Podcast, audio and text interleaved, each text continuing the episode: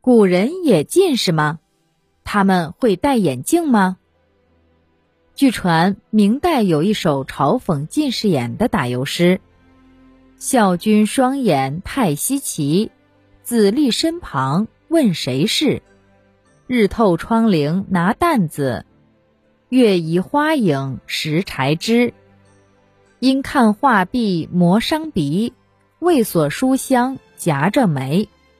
更有一般堪笑处，吹灯烧破嘴唇皮。”由此看来，古人也近视，但他们有眼镜可戴吗？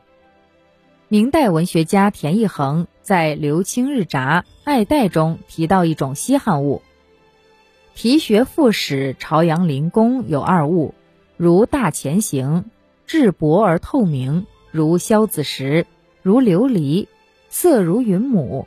每看文章，目力昏倦，不便细书，以此掩目。精神不散，笔画背明，终用灵娟连枝附于脑后，人皆不识。举以问余，余曰：“此爱戴也。”这里的爱戴便是眼镜在中国最早的叫法，是眼镜的阿拉伯文或波斯文的音译。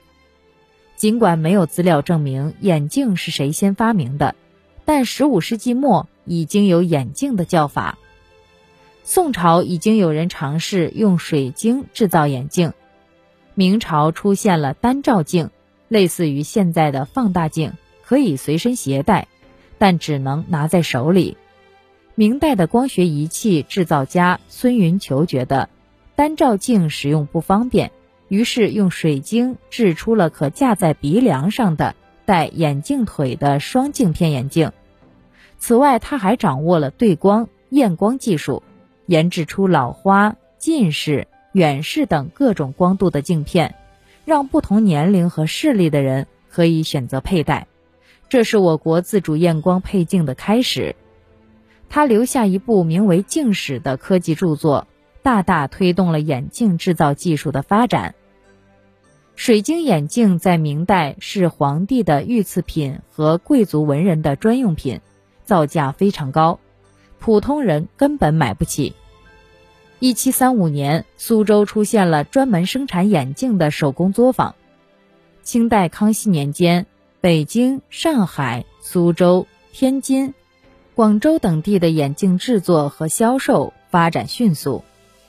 清代乾隆时期，江南一带的人以戴眼镜为时髦。清代嘉庆年间，眼镜普及。张子秋《续都门竹枝词》中说：“近视人人戴眼镜，铺中深浅至分明。”有趣的是，清代眼镜的深浅标度与现在大不同，是根据子丑寅卯十二地支来划分的。这在清代史料笔记中有所记载。您刚才收听的是《身体生命》。中华文化十万个为什么，同名图书由中华书局出版，演播清茶。